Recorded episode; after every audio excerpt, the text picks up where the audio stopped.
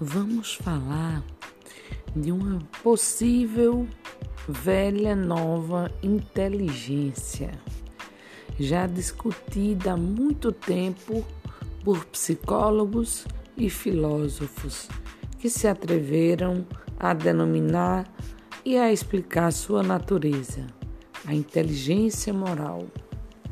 A inteligência moral, portanto, é uma das inteligências de que o ser humano está dotado, mas ela deve ser desenvolvida, como as demais, para que seja visível através dos nossos atos.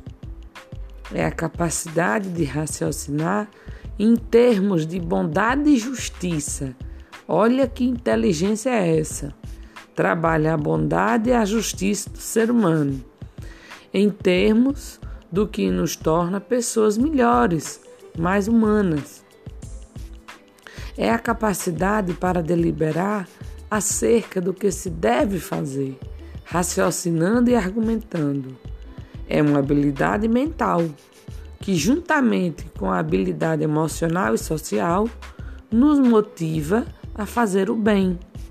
É a competência para resolver dilemas morais e fazer juízos morais corretos. Gostei!